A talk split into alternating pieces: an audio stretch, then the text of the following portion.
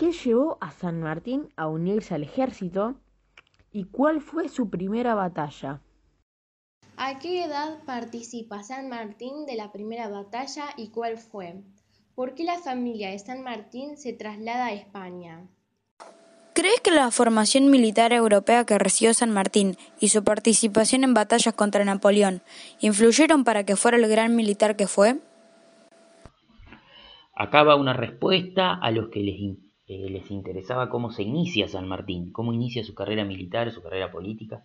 San Martín, que como ustedes saben van a ser en Yapeyú en 1778, va a tener después buena parte de un tránsito de su infancia eh, en, Europa, porque va a vivir en España su padre, Juan de San Martín, era un teniente, él llega a ser eh, gobernador de Corrientes, el papá, y cuando parten de vuelta para, Europa, que se, se, asientan en España, ¿sí? San Martín estudia en un seminario en Madrid, y en 1789 va a empezar eh, su carrera militar muy jovencito, formando parte del regimiento de Murcia, ¿sí? como cadete. Interesante pensar que 1789 es también el año de la Revolución Francesa.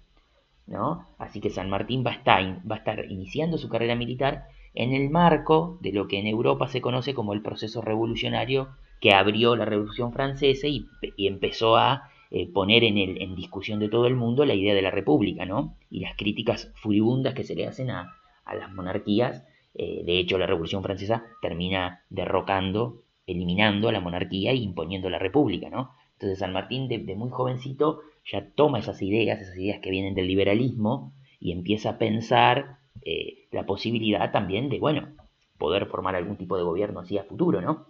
Él en 1791 también tiene una participación militar muy importante en una batalla con 15 años, en la batalla de Orán, en el norte de África. Ahí se enfrenta con los moros, con los musulmanes, que eran eh, eh, soldados que estaban islámicos, que habían tomado buena parte de, los territorios en, esa parte del norte de África, así que ya ahí entra en combate. También va a luchar junto con sus hermanos, con Manuel Tadeo y Juan Fermín, que son sus hermanos que también combaten con él en las guerras contra Francia. Y eh, eh, tiene una participación muy importante también en Cádiz, que es otra ciudad española. En 1804, por ejemplo, en Cádiz, él va a prestar servicios y se va a encargar de organizar una campaña para cuidar y sanar a la gente que estaba afectada por una epidemia de cólera. Miren qué interesante eso. Eh, también en Europa, cuando él está en Europa, se entera, le llegan los comentarios de que acá se estaban dando las invasiones inglesas y que el pueblo de Buenos Aires había rechazado a los invasores ingleses, 1806-1807. Así que San Martín inicia su carrera militar con todas estas ideas en la cabeza. En 1808 combate, combate contra los franceses.